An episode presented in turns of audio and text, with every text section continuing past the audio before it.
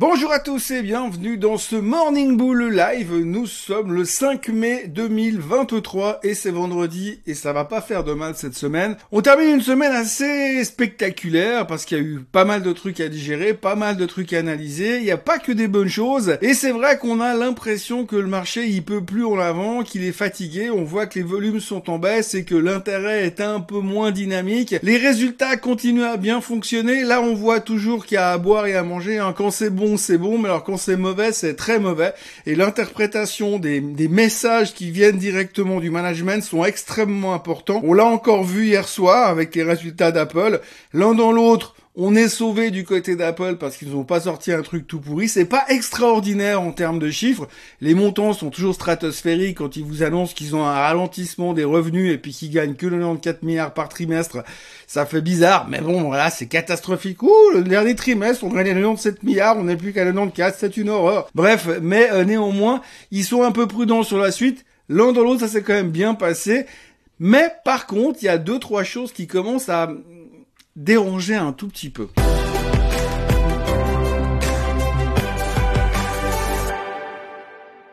Difficile de résumer la journée d'hier sans parler des chiffres d'Apple, bien sûr, puisque à la fin de la journée, on a terminé avec des bons chiffres, surtout des bons chiffres au niveau des ventes d'iPhone qui ont surpris à la hausse. Donc du coup, ça a un peu sauvé les fesses de tout le monde. Le titre terminait after close en hausse de 2,5%. Pas l'euphorie, mais on est toujours en dessus de ce train descendant. Donc si les choses vont bien ces prochains temps, on peut espérer que ça monte encore un petit peu. Mais on sent bien que c'est pas le catalyse de l'année qui va nous changer euh, l'affaire sur euh, Apple et tout le monde va se dire où c'est le titre de l'année. Ça devient presque un titre value puisqu'ils ont encore ils ont encore rendu du capital aux actionnaires comme prévu. Euh, on a l'impression que ça devient pratiquement un titre de père de famille. Il faut plus trop s'attendre à avoir des performances de 45% par année, quoique. Mais en tous les cas, si on veut avoir un titre tech défensif, j'ai envie de dire, eh bien, on a l'impression qu'on va pouvoir se diriger gentiment vers Apple. Après, il faudra bien sûr voir au fur et à mesure de ces prochaines années, parce qu'avec l'évolution des technologies, tout peut arriver. Enfin, pour l'instant, les chiffres étaient plutôt bien, ça a stabilisé le marché. Après, à l'intérieur des résultats trimestriels, il y en a eu plein hier soir, donc je vais pas vous faire la longue liste des résultats parce que c'est pas très intéressant. Mais ce qu'il faut vraiment retenir, c'est que ceux qui déçoivent, eh bien, euh, quand ils vous font un commentaire du style, on a battu les attentes, mais par contre on est inquiet pour le prochain trimestre, les sanctions sont toujours extrêmement violentes. À noter hier que Shopify a sorti des bons chiffres, euh, meilleurs qu'attendus, résultats en, terrain positif alors qu'on attendait une perte, ils vendent une, une division, ils coupent les coûts, résultat titre a explosé sur la nouvelle, donc il y a aussi deux trois bonnes choses, mais néanmoins on sent que le marché est fatigué et ça se ressent clairement euh, sur les graphiques. Sur les graphiques parce que le S&P 500, on commence à mettre le doigt sur certaines choses, ça fait 15 fois depuis quelques mois qu'on échoue sur la résistance des 4200. Alors la résistance des 4200 sur le S&P 500, on la connaît bien sûr puisque ça correspond, je vous ai déjà fait l'histoire, euh, moins 20%, donc 20% depuis les plus bas, c'est un nouveau bull market. Eh bien, euh, on était à ce niveau-là, 4200, c'est le point on pourra dire, si on termine à 4203, vous verrez dans les journaux le lendemain, le nouveau bull market a commencé. Sauf que là, chaque fois qu'on arrive à 4002, il y a un mec avec un gros marteau, et boum, il tape dessus, et il vous laisse pas passer par en dessous.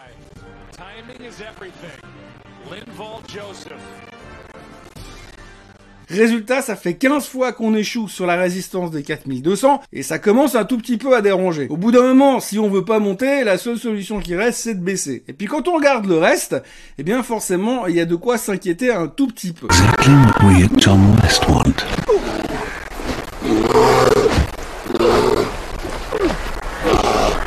S'inquiéter un tout petit peu parce qu'il y a aussi le plafond de la dette qui revient gentiment. Je vous ai prévenu, je vous parlerai du plafond de la dette jusqu'à qu'il trouve une solution ou alors qu'il parte en défaut de la dette parce que si part en défaut, ça veut dire je pourrais dire je vous l'avais dit, je vous l'avais dit. Mais en l'occurrence, je vais continuer à vous en parler tous les jours. Mais là aujourd'hui, ce qui est assez intéressant à voir, c'est que de nouveau, on se rend compte que le 1er juin, c'est quasiment demain. Et là, à côté de ça, on revient sur les CDAs qui continuent à battre de nouveaux, de nouveaux records d'altitude. C'est pas les indices boursiers qui qui battent des records, c'est les niveaux des contracts for default swaps. Aujourd'hui, si vous regardez le CDS sur euh, le, bon du trésor américain, au mois de janvier, on était à 19, à la fin du mois de janvier, on est monté à 60, de fin janvier à mi-avril, on est passé de 60 à 84 gentiment dans une tendance haussière, depuis fin avril, bam, on est monté à 152 points de base sur le CDS encore aujourd'hui. Donc c'est énorme et on sent vraiment qu'il y a un stress qui est en train de monter gentiment. À côté de ça, vous avez Biden qui essaye de, regrouper les forces, de faire venir les républicains pour discuter. Ils sont tous convoqués le 9 mai à la Maison Blanche pour discuter d'une solution.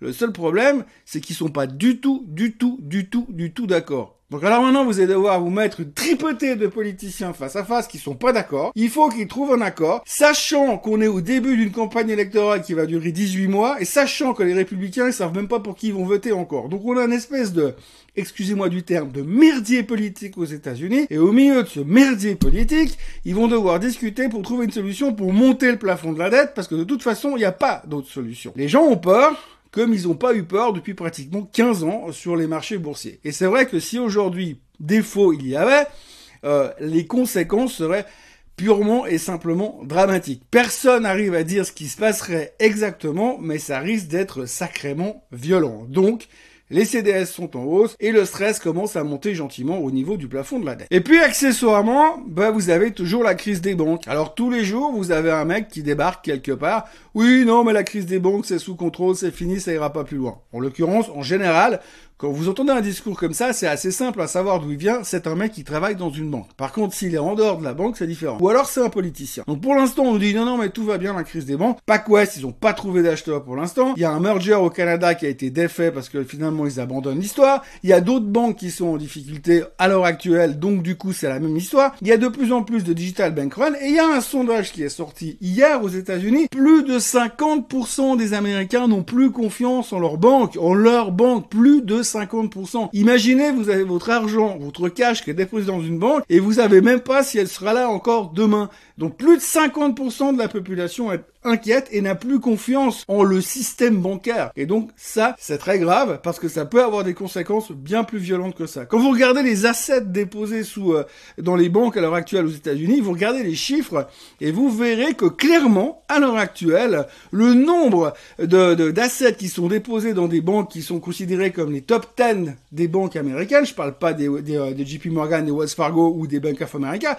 mais celles qui viennent ensuite elles sont pas si loin de ce qu'étaient des PacWest il y a encore 2-3 mois en arrière ou des SVB. Donc il faut quand même faire super attention parce que ça peut déraper très vite. Pour l'instant, on nous dit non, non, mais tout va bien, il n'y a pas de risque en Europe, euh, aux États-Unis c'est sous contrôle. Le problème, c'est qu'effectivement, racheter une banque régionale comme c'est le cas aujourd'hui, c'est facile quand c'est la première. C'est plus compliqué quand c'est la deuxième. Puis quand c'est la troisième, puis quand c'est la quatrième, comment on va faire? C'est le gouvernement qui, qui va devoir trouver des solutions. Non, cette crise, elle est probablement pas terminée et elle pèse quand même sur l'esprit des investisseurs. Et pour terminer tout ça, eh bien, vous avez cette espèce de, comment dirais-je, d'excès de confiance. Si vous discutez avec les gens aujourd'hui, personne n'a peur. Et ça, moi, ça me fait peur.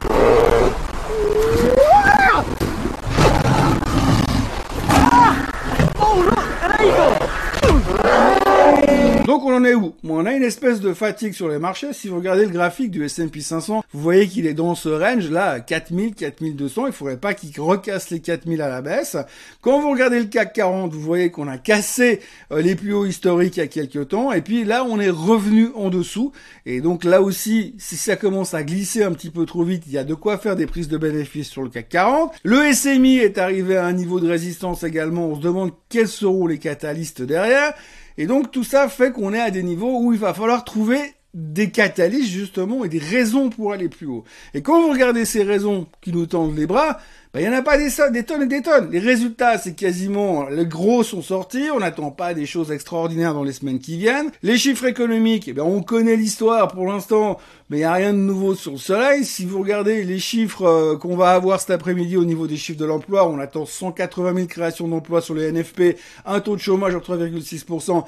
Ça intéresse pour l'instant que la Fed, ça devrait pas changer la face du monde. Mais pour l'instant, il n'y a rien de waouh, c'est révolutionnaire, on va aller beaucoup plus haut juste à cause de ça. Il n'y a rien qui justifierait tout ça. Aujourd'hui, on reste dans une phase où l'inflation est sous contrôle plus ou moins, que la récession, on ne sait pas si elle arrivera, mais il y a quand même des grosses possibilités. Et on a une économie qui a quand même euh, une balle dans le genou et qui marche pas super bien et qui perd beaucoup de sang. Donc du coup, c'est quand même difficile d'être super optimiste à des niveaux de résistance aujourd'hui où on est sur les marchés financiers. Et moi, je me dis, mais pourquoi j'ai appelé cette émission Morning Bull là? Parce qu'au bout d'un moment, je suis en train de me dire qu'il y a de quoi flipper pour l'instant. Et c'est euh, la réaction que j'ai eue hier soir. Euh, j'étais chez Swissquote hier soir et j'ai donné une conférence à propos de ça. Et, et bien, du coup, je me rends compte que je suis bearish et ça me fait très très peur. Ce que je vais faire, c'est que je vais me contenter de regarder les marchés aujourd'hui, de regarder les chiffres de l'emploi. Je vais aller prendre une dose d'antibiotiques pour voir s'il y a moyen de combattre ce bearishness qui est en train de me posséder à l'heure actuelle et qui me rend très très inquiet. Et puis, bah, je vais vous retrouver euh, la semaine prochaine pour en parler. En revanche, lundi matin, je ne serai pas là et je recommencerai le Morning Bull mardi matin. Le Swiss Bliss, eh bien, il passera demain matin parce que je suis absent cet après-midi. Et donc, Swiss Bliss demain matin, prochain Morning Bull live le mardi prochain, dans, dans 3-4 jours. Et puis d'ici là, passez un excellent week-end. N'oubliez pas quand même de vous abonner à la chaîne Suisse Côte en français. Et puis, euh, Souvenez-vous, pour l'instant, on est au bord du gouffre. Et l'idée, quand on est au bord du gouffre, c'est pas de faire un grand pas en avant. Ou alors vous avez un parachute.